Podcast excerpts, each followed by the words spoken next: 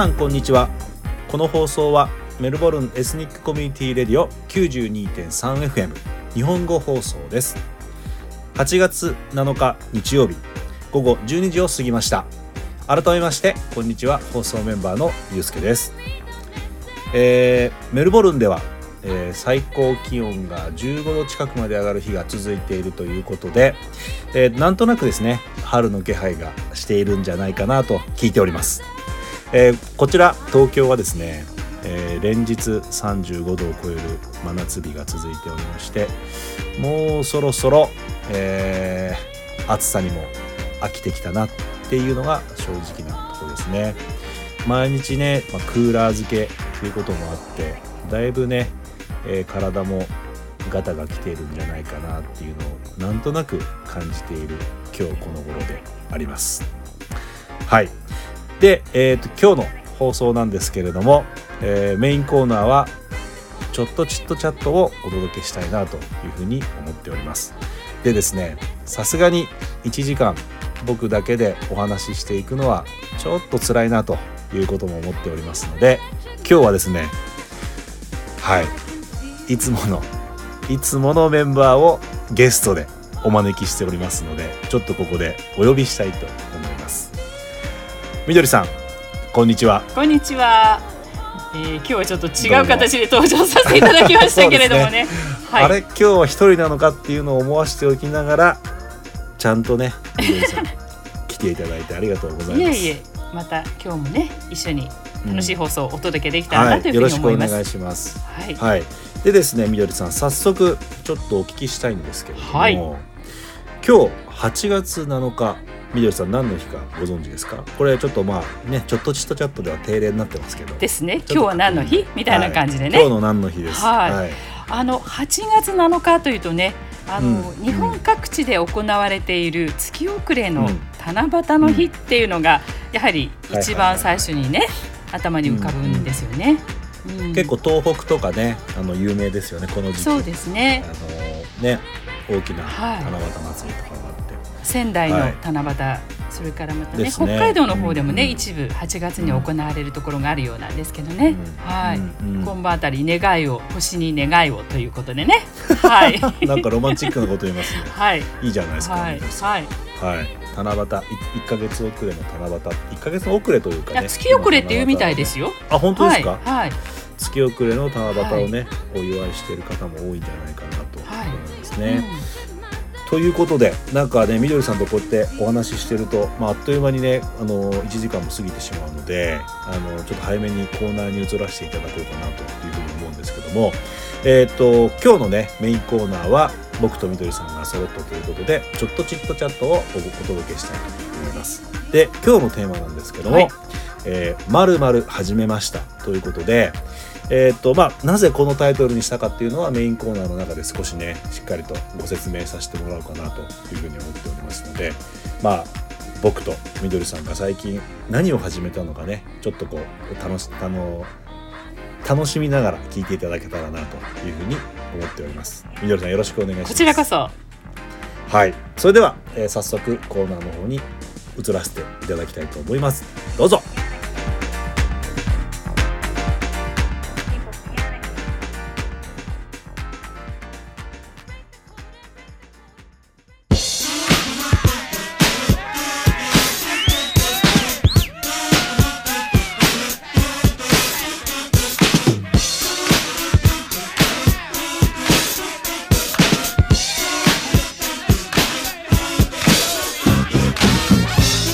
はい、えーそれではここからはねメインコーナーちょっとチットチャット元気にはい。いきたいと思います、みどりさんよろしくお願いします。よろしくお願いします。はい。で今日のコーナーのテーマなんですけどもはい「まるまる始めました」ということではい、はい。あのーちょっとねまあありきたりというわけではないんですけど、まあ、なんかどっかで聞いたことあるぞみたいなあのテーマではあるんですけども、はい、えっ、と、まあ、なぜねこのタイトルにしたかというと、うん。まあ、夏になるとね、まあ、よく中華料理屋さんとかで「冷やし中華始めました」っていう上りが出ると思うんですけどねみどりさんも多分、ねはい。よくねご存知だと思うんですけど、はい。うん。あのーまあ個人的にあの中冷やし中華すごい好きで、うん。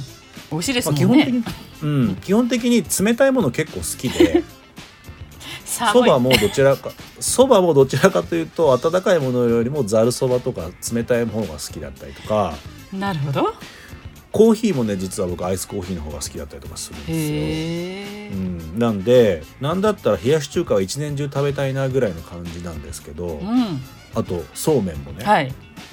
はい、なんですけど、まあ、まあ夏になるとね、まあ、ちょっと夏の風物詩みたいなとこあるじゃないですか「うんありまるまる始めました」って。まあ、あとは、まあ、ちょっとねあの本番前にみどりさんとお話しした時に「かき氷始めました」っていうのもあるよってみどりさんおっしゃってましたよね。ね。あのそういうのもあるんですよね。あの上りが目に浮かんでくるんですけどね、あ、はいはいはい。始まったんだなと、うん、はい。まあそういったねなんかこうこっちの日本のこう季節柄まあままんまで始めましたということでまあちょうどよくね今日立秋で、まあ、季節の変わり目っていうこともあってまあこのなんかどうなんだろう。みどりさん最近なんか始めたこととかあるのかなっていうのをちょっと聞いてみようかなと思って、うんはい。まあちょっとチットチャットなんでまあちょっとこうね井戸端会議的に私こんなの始めたわよみたいなお話をしていけたら面白いかなと思ったんですけどはい。どうですかみどりさん。なんか最近なんか始めたこととかあります？はい。あのーのありますよ。はい、以前ねあのコミュニティセンターみたいなところで陶芸うん、をやったことがあるんですけど陶芸はい。はいはいはい。あの、はい。お皿とかねお茶碗とか作る陶芸なんですけれども、えーコロナ前に陶芸教室に実は通っていまして、はい。ただコロナになってしまったのでなかなかそこうにん。行けなかった、はいまあ、コロナも落ち着いたということと先生のお宅に、その陶芸のスタジオが開設されたということであはい。ね。昼のコースのみならず夜のコースもあるということで私はうん。仕事を終えた夜に陶芸教室に通い始めました。その先生っていうのは日本の方？そうなんです。はい。で私はねあのしつこく言ってしまいますが、生け花をやっているので牡蠣を、ねはい牡蠣を自分で作れたらいいなっていうことで、はい。あの花瓶とかあそうですね。いこと花瓶ですね。はいはいはいはい。を、はいはいはいあの作れたらいいなということで、先生のお世話になってまして、はい7月の中頃から始めました。うん。はい。いいじゃないですか、はい。それってはい。どうなどういうどういう感じなんですか？なんかこう例えば焼き物にもはい。例えばなんとか焼きとかえなんとか焼きとか、はい。いろいろあるじゃないですか、えはい。だから別になんかそういうこうジャンルっていうかなんかそういうのにはあったりするんですか、はい。そういうわけではあの特にその手法にこだわるとかっていうんではないんですがその使う土が、あのうん。どういう土であるとかうん。そこの素焼きした後にかける薬上うん薬うん。とも言うんですけど、その薬が、その、うん。天目茶碗に使われるようなその天目風になったり織部焼きの雰囲気の緑色の釉釉薬っていうんですね、釉薬、はい。うんうん。薬だったりっていうことでその、うん。何々焼きを作りますっていうんではなくてその何々用の土と何々色が出るこの釉薬を使って自分の思ったものを作る。はいはいはい。っていうなんかそういう感じはいはいはい。ですかね。へえ、はい。面白い。なので、面白いですはい。ね、、割とこう何人ぐらいいらっしゃるんですか？えー、と夜のクラスは2人くらいですかね。2人か3人、うんはい、昼間の方があの78人集まっているようで賑やかに日本語でおしゃべりしながらというクラスなんですけどね。でも先生とマンツーマンっていうかあれですもんね。先生一人でそうです。生徒さんがまああでもはい。そのぐらいがちょうどいいかもしれないでね。結局あの生徒によってや作ってるものが違うのでおちょこを作ってる人もいれば、ろくろでお茶碗を作ってる人もいて、私はどちらかっていうと手びねりって言ってろくろを使わないで手で形成する方が好きなので、はいあのはいはい紐を作って粘土みたいにこう積み重ねて器を作っていったりとか。そんなことをして、そのそれぞれやってることが違うので先生は大変だと思うんですけどあそういえばユうスケさんも先生ですもんね。まあまあそれはまた後でお伺いしたいと思いますけど、はい、そんなこと始めました。あでもいいですね、あの僕も何回かやったことあってあそうですかはいはいあの遡れば小学生の時に縄文土器の作り方をそれこそ縄で縄状にしたものをこう重ねていってなんか縄文土器の作り方みたいなのをやったのを小学生の時に覚えてますし。さすが静岡出身トロ遺跡ですか？よくご存知ですね、はい、そのくらいは勉強しました。すごいですね。はい。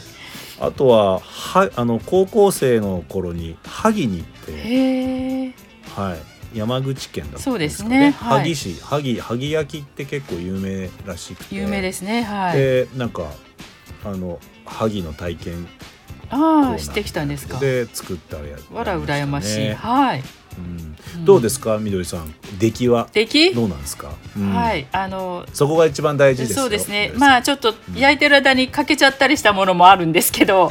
まああのできたものはね一応使ってインスタグラムに投稿したりとかしてあ。はい。あのこれみどりさんのインスタグラムこれリンク貼っといた方がいいですか？いやいやいやいや結構でございますのよ。はい。あのそれなりに楽しんでおりますそうです。かいいっすねはい。でもなんかあれですね。お花をやられててその牡蠣を自分で作ってうん。みたいな、なんかトータルでこうできるっていうのがすごくいいですね。ありがとうございます。うん。なんかとてもいいと思いますよ、はい。なんかいいいいなんかあれしてるじゃないですか、うんまあ、あの仕か。事から離れて無になれるっていうか、まあ、うん。お花に向かってる時もそうなんですけど土に向かってる時はもう本当に無になってるのでうん。その時間が好きかなっていう感じですかね。いいですよね、はい。そういうオンオフあるのはね。はい、ゆうすけさんはどうですか？あ僕ですか、はそうですね。はい。僕はなんかまるまるあんまり始めました。そう「まるまる始めましたは」まるまる始めましたというか「まるまる始めたい」って感じなんですけど、はい。正確にはね、うん。まあ、これから本格的にちょっとやっていこうかなって思ってるのは、登山なんですよね。山登り。そう。そうなんですね。そう。なんかもともと小学生の時父親とかに連れられて結構行ってて、はい。でまあなんかそういう親しみがあってもってえっ、と結構ねあのメルボルンにいる時はグランピアン。あ行きましえたー、と行ったりとかして、まあなんかそういったとこ登ったりとか、はい。まあ、なんか結構自然とか好きなんで、うん。キャンプとかバーベキューとかもうちっちゃい時から友達たちとよくやってたりとかしてたんで、うん。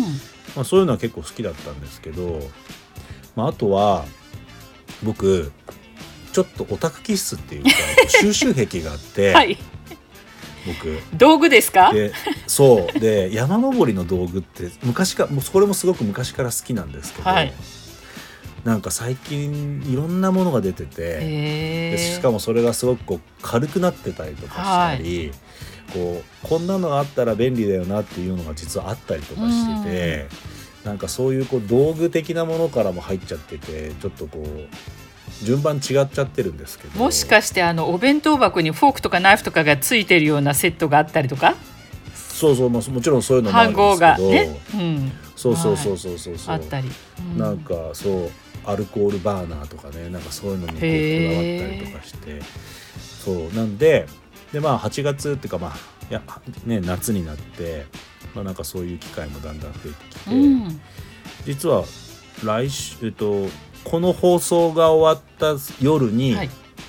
実は僕尾瀬の方にね一泊でテントを持っていいです行っねてみようと思ってて、はい。そうなんですよ、うん。なんかそういったこととかを、まあ、これから、まあ、みどりさんと同じですね、まあ、ちょっとオンオフ作りたくて、うん結構自分あの、まあ、自宅で作業してるっていうか仕事をしてるのが多くて、はい。でまあね先ほどみどりさんおっしゃってくれたように、まあ、学校であの講師もさせてもらってるんですけどなんかそのなかなかこうオンオフっていうのがなかなか聞けなあの聞かなくて、はい。できなくて学校行って教えてる時っていうのはもちろんオンで、うん。家帰ってくると個人で請け負ってる仕事とかでまたオンになるので オンオン続きですね。そうずーっとオンオンオンなんですよ。なんでまあなんかこう夜とかあの家で飲んだりとかあの YouTube 見たりとかしてオフを作ろうとしてるんですけど、はい。結局場所は変わらないのでうん。結構こう気持ち的にこうそうなんていうのかね。ねうん。確かにね。そうなんですよ。うん。なんでまあもうそう全然ないところに行っちゃえば環境変えないとね。そう。うんそうその通りです、うん。うん。オフになるんじゃないかと思って。確かに。そう。いいじゃでもけないでも結構そう。でも結構このコロナ禍でそういう人多くて、はい。なんで日本では結構、まあ、キャンプとかアウトドアもそうなんですけど山登りとかも結構混んでるみたいでそういう人結構多くて、うん。まあなんとなくそのそういう人たちの気持ちもわかるかなみたいなうん。感じなんです。はい、じゃそうなんですよ、あはいじゃあ今日はだから。これからウキウキと。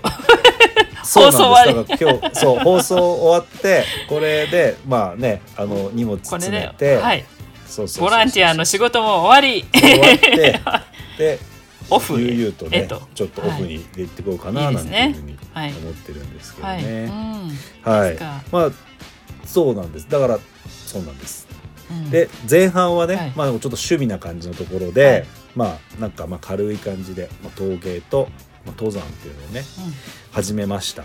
始めたいみたいな話をさせてもらいました、後半もうちょっとあのーなんだろうかな。ちょっと結構ね共通な部分がねみどりさんあったりとかして、はい。最近始めたことでねあるので、まあ、その辺を少し、あのーリスナーの皆さんにねご紹介できたらなというふうに思ってますのでこの辺でちょっと一曲ねあの中休みをさせていただけたらなというふうに思います。では後半また会いましょう。どうぞ。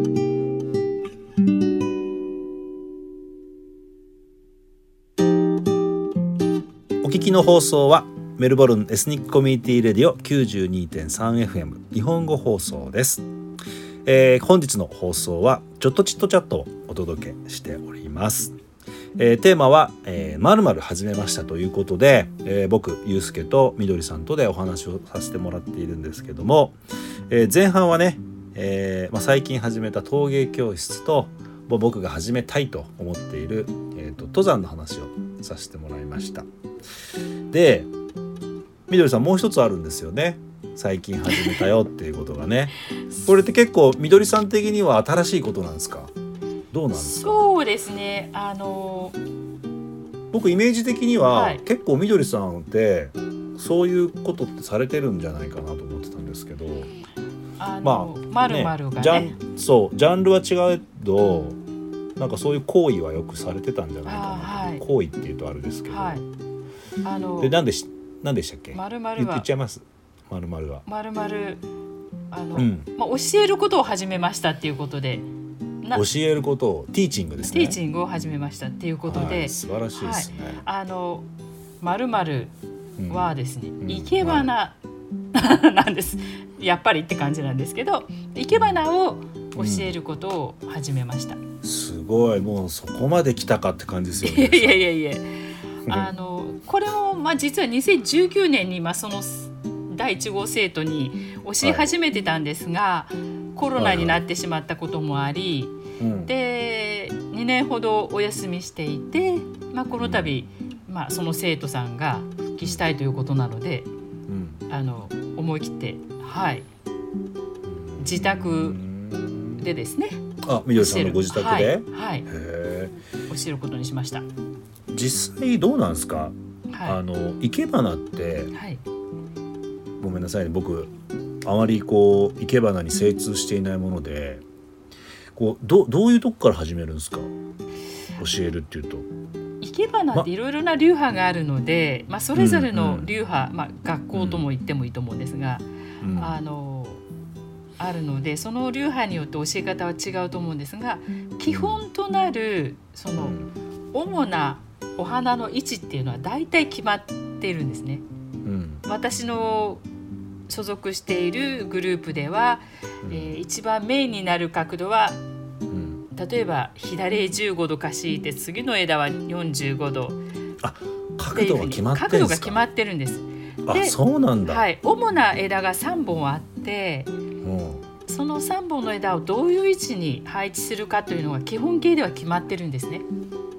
あそうなんだ、でそのそれがまああいうえおで言えば「あ」のところから始まって、うん。それがもうどんどんその角度が15度だったものが、えー違う方向へ右へ左へ、あの後ろへ前へみたいな形でいろんな形でバリエーションをつけていって。あのまあ、テキストブックが1234ぐらい基本となるものがあって、まあ、それをそうですね45年やると、うん。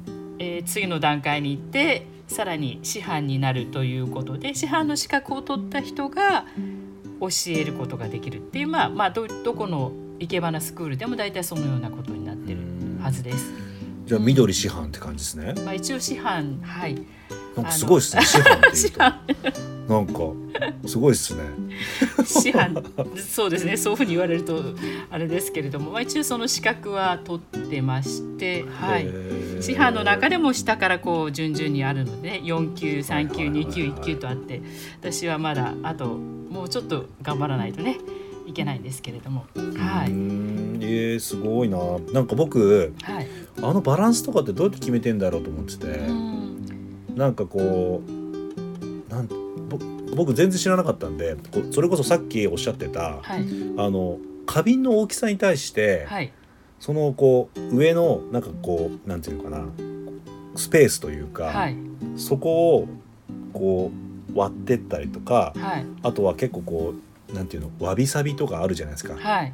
このあとはこうその花瓶とのバランスを見たす粗密さすがアートの先生ですね。そうそういうのでついてますよついてます。はなんかそういうので、はい。あなた違うわよとか、はい。なんかでもさすがに角度が決まっててテキストブックがあるとは思わなかったです。あーはい。それはまああくまでも基本の話なので、うんうんうんあの通常展覧会で皆さんがご覧になるような作品っていうのはその基本を踏まえた上でのうん。あの変化変化バージョンというかね、まあ、そういへうーあのなんて言うんでしょうかね。枝と枝をどう絡めたら倒れないとかっていうそういうメカニックな部分うん。もあるので、うん。先ほどおっしゃってたそのゆうすけさんが言ってた牡蠣のうん。直径に対してそれのうん。1.5倍。その牡蠣の広さと深さを足したものの1.5倍をこの枝にしましょうとか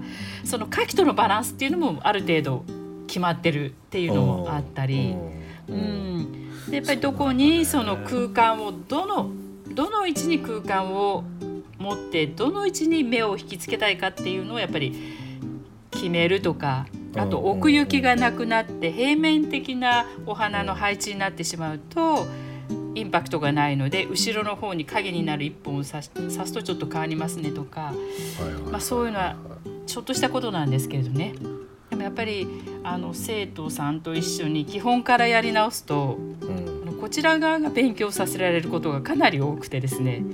先月から始めたんですけど、まあ、再開というかやはりあの自分が勉強になる1ヶ月だったかなっていうふうに思います。なるほどね。はい。あのーねゆうすけさんも教えるそうそうそう。ということでそうなんです。あの僕僕も、はい。あの実は2つ目が同じではい。あのまあ教えることなんですけど、まあ、僕もまあね結構前からもずっとね紹介させてもらってはいたんですけど結構こう非常勤っていう形であの、まあ、大学で、まあ、そういった美術とかそういったもののデザインとかそういったものをこう教えたりとかまあサポートしたりとかしてることもさせてもらってるんですけどなんか今みどりさんがおっしゃったようにあの本当に学生たちと触れることによって結構僕も新しい発見だったりとか、うんなんかこう、考えさせられるとかっていうのがすごく多くてはい。あの、まあ、例えば、えーとまあ、もちろん言葉で説明してったりとかするので、うん。まあ言葉の選び方だったりとかなんかこう、うん、すっごいたくさん考えることが多くてはい。もう本当ぐったりして帰ってくるんですよね。ぐったり。そう。もう本当に一つの授業が90分あってだいたい90分2個やってきたりするんですけど、はい。まあ結構ぐったりして帰ってきて、うん。でまあなんていうのかな美術系の大学だと結構こうアバウトなことを言っても相手が、まあ、同じジャンルなのでこうあ相手というか学生がこう結構察してくれたりとか、はい。むしろ僕が言ってることなんて絶対聞かないみたいな学生も結構多いのであのなんかこう結構アバウトなことを言ってもなんかこうそれなりの反応をしてくれたりとかするんですけど、うん。はい。そうじゃない例えばこう普通大学で今までこうそういった美術とかそういったデザインとかっていうのを勉強してこなかったっていう言い方はしませんけどなんかまあちょっとこう、うんまあ、逆を言うとあ美術大学って結構特殊なんだなっていうか。ああそうも言えますね。逆そう逆にね。そうそうそうそうそう。そうそうはい。そうそううん。なんかこうそういった学生たち違うもう全然違う。本当にこう180度違うような学生に触れた時にはい。あアバウトじゃいけないみたいな。うん。もっとこう例えばこう根拠立ててしっかりとこれがこうなっているからこうなってこういうふうにっていうのを段階を追って伝えていったりとかしないと、はい。あのしないとわからないとかではなくてその,、ね、その方がりより理解してもらえるっていうのとかにこう直面したりとかして、ああすごい教えるのって難しいんだなと思って。ですね。やっぱりうん。あと相手のそれこそさっき言葉を選ぶっていう話がありましたけど相手の理解度が人によって違うというところもあるし、そうですね。どこまで理解してるかを確認しながらね進めていかないと、ちょっとなんか先走ってしまったりとかあのあるのでね。ん。そうなんですよ。あとどうしてこういうことをする必要があるか。例えばお花だったらここに、えーちょっとこうね曲げておくと倒れにくくなるとか、なんでこうするかっていう理由付けもやっぱり大切だなっていうふうに思いますね。そうなんです、うん。なんでそうしてもねそこを忘れがちで何のためにこれをやっておくとどうなるかとか、うん。なんかそういったものをこうポーンって取っ払っちゃってこうしなさいとしか言えなくて、うんはい。でなんかこうそれって絶対良くないなと思ってて。でもちろんあのこの僕の授業に対してなんていうのかな考える、ね、学生がどう思うかっていうのは、まあ、学生がそれぞれ思えばいいことだと思うんですけど、はい。なんかこうただ上からこうしろとかああしなさいとかこれはダメだからこうしなさいとか。う、ん。なんかこうあんまりこう限定しないようにしないといけないなっていうのはすごく最近は考えるんですけどね。うん。だからお花の場合でもその出来上がったものに対してそれはあくまでもその人が表現したい形だったわけでそれをあくまでもうん。重要重重視しながらうん。あの基本的なポイントが抜けてないかとかそういう目線でねあの私もこれから続けていきたいなというふうにね、個性も大事事だと思うのでね。そうそうなんです、だから本当になんかこう引き出し必要だなって思ったりとか自分,、はい。自分のね自分の中で引き出しが必要だなと思ったりとか、でもなんかこうこの授業の中ではちょっとこう例えば課題とか出しててうん。この授業の中の課題ではちょっとあの課題違反してるんだけどじゃあこの課題がなかなければものすごくいい作品だとかもあるんですよ。あーわかります。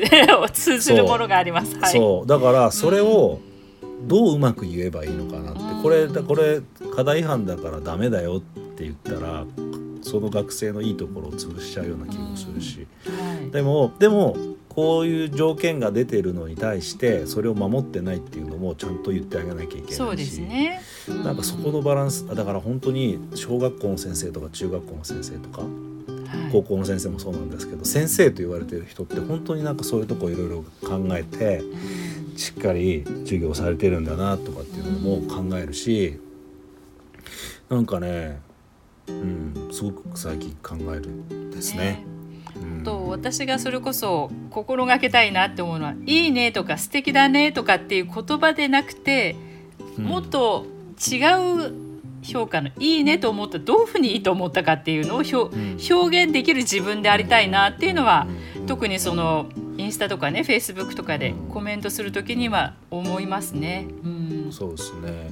うん。確かに。それはすごく思いますね。なんかすごくあいいじゃんって終わっちゃうと、ん。まあね、学生はそれでえって思うと思うし、これが良くないねってねうん。なんかなんか良くないねとかできる限りこう詳細にその理由をしっかりと述べてあげて、もうほんと事細かにそれが技術的なものだったりテクニカルなものだったり、なんかこう感覚的なものでもいいんですけどなんかしっかりとあのコメントしてあげないとなっていうふうにはすごく思っていてだから結構授業やってる時とか頭がずっと回ってて、ま、回ってるっていうのかこう動いててだから結構つか疲れるしでもだからなんていうかな。よしこれこの時間から全員に話しかけようとかもこう自分の中で作ったりとかして。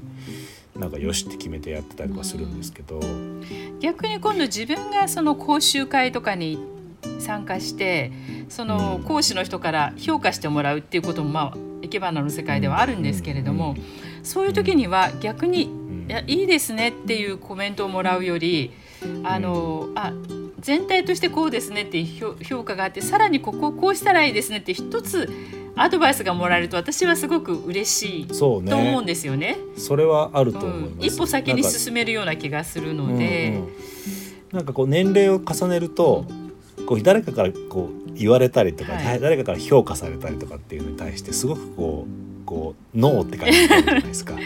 だけど、うん、そうたまにこうそういうふうに何かねこう言ってもらうっていうのが、そうそうそうそう。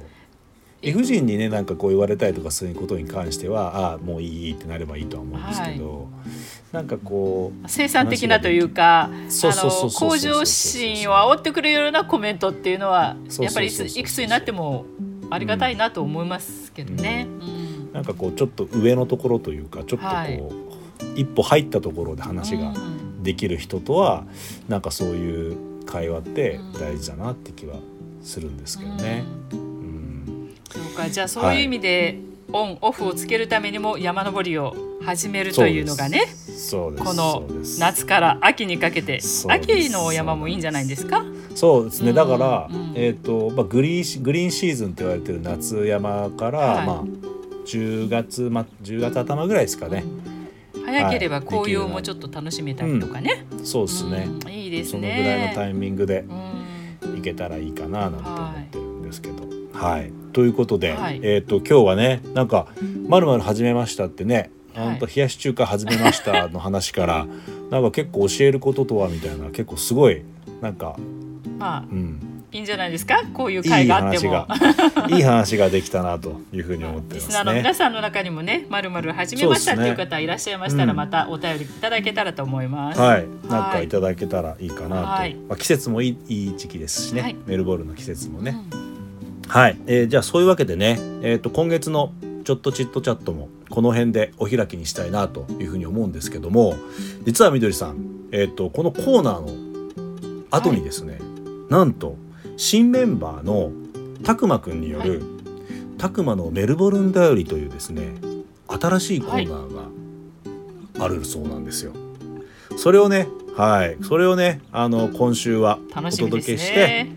えっ、と、エンディングの方にねつなげていきたいと思いますので、えっ、ともう新メンバーのね、新しいコーナーなんですごく楽しみですようね。ん、ねえはい、学生メンバーならではのお話が聞けるんじゃないかなと思いますけどね。うんはい。そう思います。はいということでね、はいえっ、とリスナーの皆さんもちょっと楽しみにしていただいて楽しんでいただけたらなというふうに思います。はいそれではたくまのメルボルンだよりをお聞きください。どうぞ。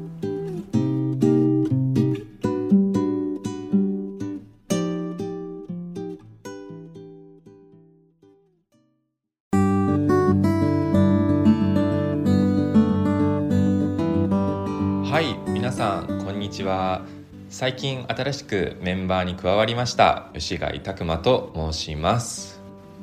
先日ですねひかるさんが担当されているプロジェクト M の方で交換留学生としてインタビューされたと思いますがこの度はですね逆にラジオで話す側として、え再び出演することとなりました。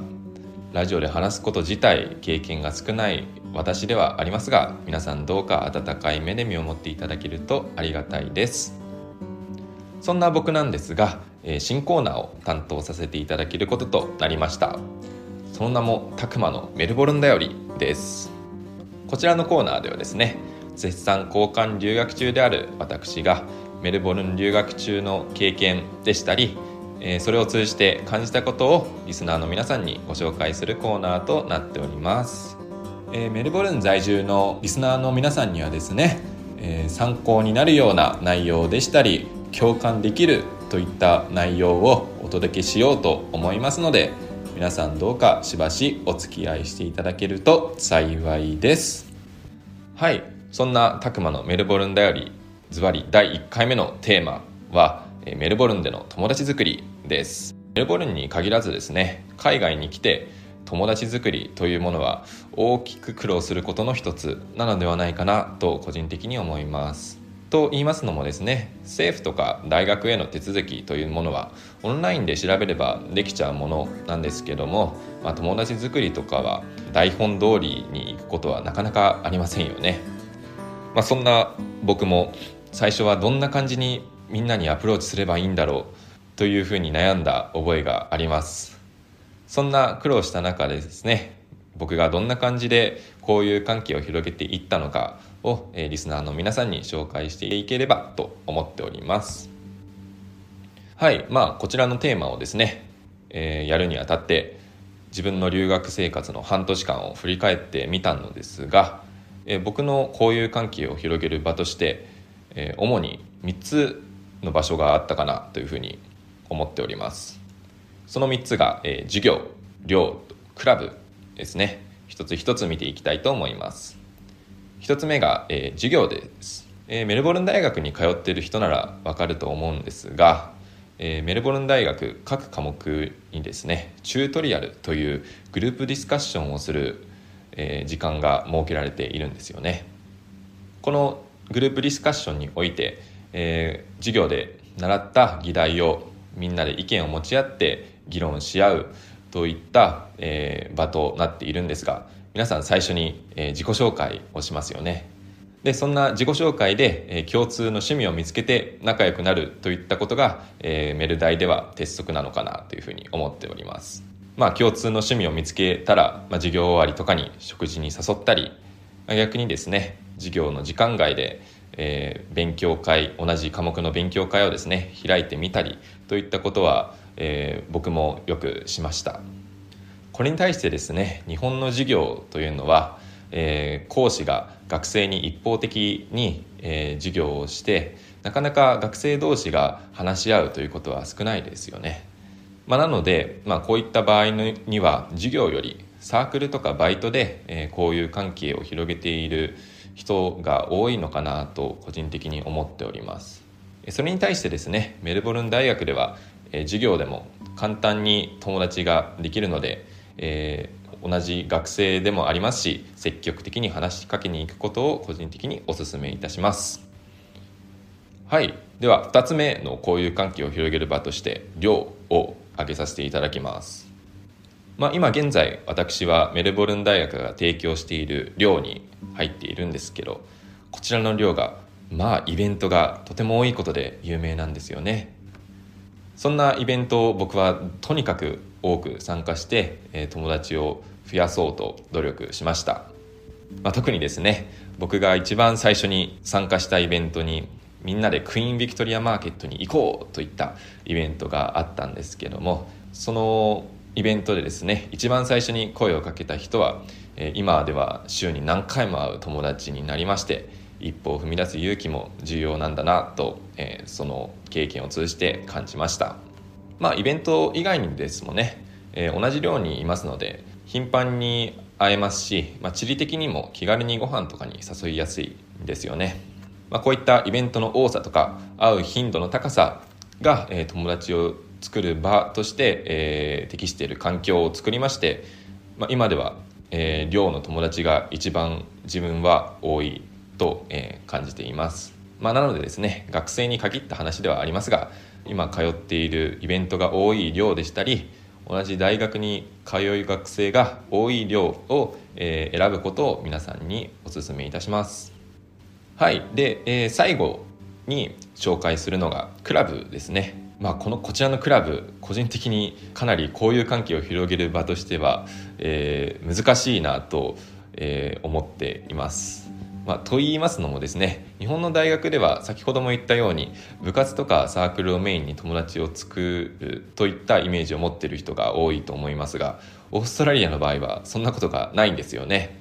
まあ、例を挙げますと一つのイベントを通じて話がすごくあった人がいたんですけども、えー、その次のイベントでまた会えるだろうと思っていたのに以降のイベントに来ないといったことがありまして、えー、苦い経験をした覚えがあります。今現在ですね僕はオーケストラに所属しているんですけどもここでもどういった温度差というものが見受けられました、まあ、と言いますのもですね日本の大学のオーケストラは、えー、みんな熱心に取り組んでよほどのことがない限りは練習には休まないんですよね。それに対してですねオーストラリアの場合でしたら、えー、予定があったら平気で来なかったりしてみんなとても自由なんですよね、まあ、なので、えー、なかなかそういったクラブで友達を作ることは個人的に苦労しました。なのでですね僕が、えー、した戦略としてしましてはですね、えー、話の馬が合う人は早急に捕まえて、えー、今度会う予定を立てるまで話さないといったことをしてたりしました。まあそういった努力を通じてですね仲良くなる人は仲良くなりますので、はい、そういった努力をしっかりするこういった場ではする必要があるかなと思っております。はい、えー、第1回のテーマ皆さんいかがだったでしょうか、えー、僕が紹介したところ以外にもですね、えー、友達を作れる場は、えー、たくさんあると思っております。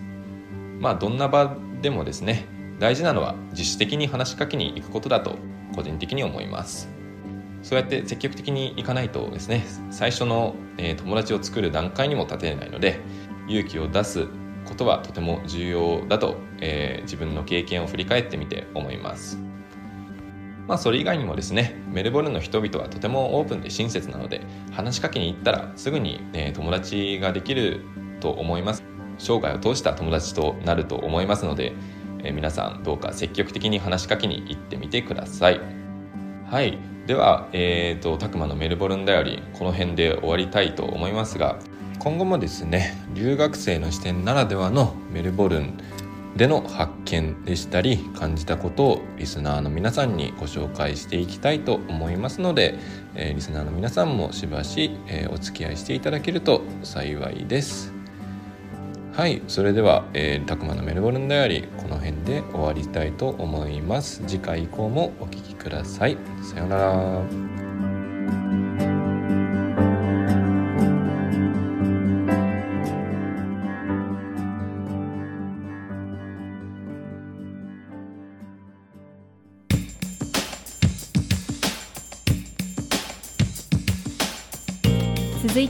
メルボルンインフォのコーナーです。本日は広島ピースデイサービスとクイーンビクトリアマーケットのイベントについてご紹介します。今年は広島に原爆が落とされてから77年が経ちます。本日8月7日日曜日午前中に広島ピースデイサービスが3年ぶりに対面で行われ世界平和そして核兵器の脅威のない未来への祈りが捧げられました。島田総領事夫妻も出席され平和のメッセージを述べられました。また本祭事に際し生け花インターナショナルメルボルン支部より大小の生け花2作が献花されこちらは1週間教会で展示されます。場所はスワンストンストリートとフリンダースストリートの角にあるセントポールスカテドラル。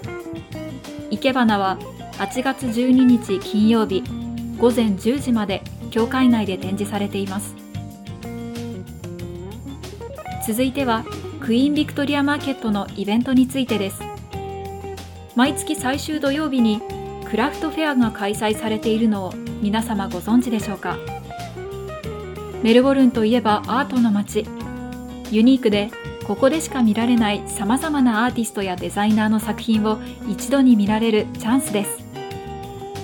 出展者は個人でジュエリーや洋服アクセサリーから絵画陶磁器ボディケアまでさまざまな商品が並びます。開催日は8月27日土曜日。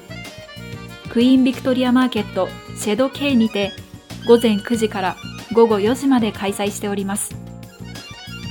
ちなみにこちらのフェアは月に1回9月24日土曜日10月29日土曜日も開催しておりますのでお友達やご家族と一緒にメルボルンらしい素敵な一品を見つけにぜひ足を運んでみてください。クイーンビクトリアマーケットつながりでもう一つ毎週水曜日午後5時から行われているウィンターナイトマーケット。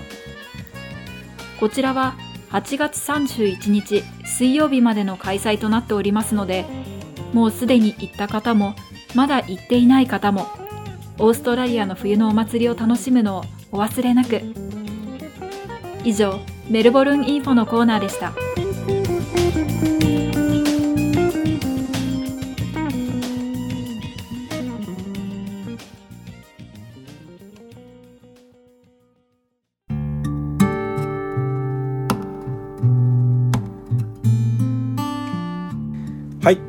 えー新メンバーのね、えー、たくまさんによるメルボルンだよりの次にお届けしたのは、えー、とこれまた新メンバーのあやねさんによるメルボルンインフォのコーナーでした。はいということで、えー8月7日のね放送もエンディングの時間になってきました。なんか早いですねみどりさん。ね今日は盛りだくさんでしたね。ねえ今日盛りだくさんでしたね。はい。はいなんか嬉しいですね。なんかね、うん。嬉しいです、はい。なんかこうたくまくんとあやねさんとね。うん。のね新メンバーのあのこういった、これからが楽しみです。うん。なんかそんな感じになってきましたよね、ここでアナウンスがあるんですよね、はい。えーとですね、あのー新しくメンバーに6月7月にお入りいただいた方ありがとうございました。っていうのがまず最初なんですけれども。はい。お名前を、あのー申し上げます、えーはい。参加いただきました方花見義和さん、はい。ロバート・レパラストさん、は逗子よしえさん、はい。シェパード千恵美さん矢橋遥さん、はい。下地彩音さんはい。小林信子さん、はい。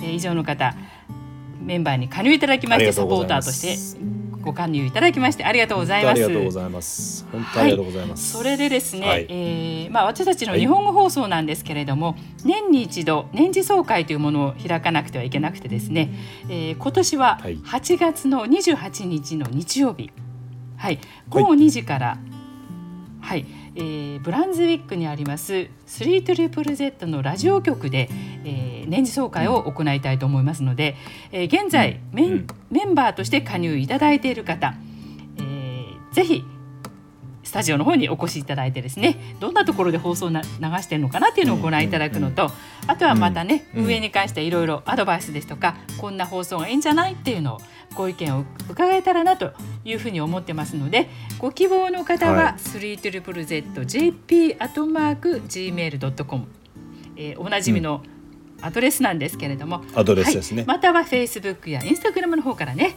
ご連絡いただけたらというふうに思います。で一人でも多くの方とねお会いできたらというふうに思っておりますのでぜひうんよろしくお願いしたいと思います。やっとね、お会いできるタイミングが作れたって感じですからね。このタイミングでねあのいつもあのサポートいただいているリスナーの方々はい、とお会いできたらなとはい。いうふうに思いますね。はい、ありがとうございます。ということで、えー、と本日の放送もこの辺でお開きにさせていただきたいなというふうに思っております。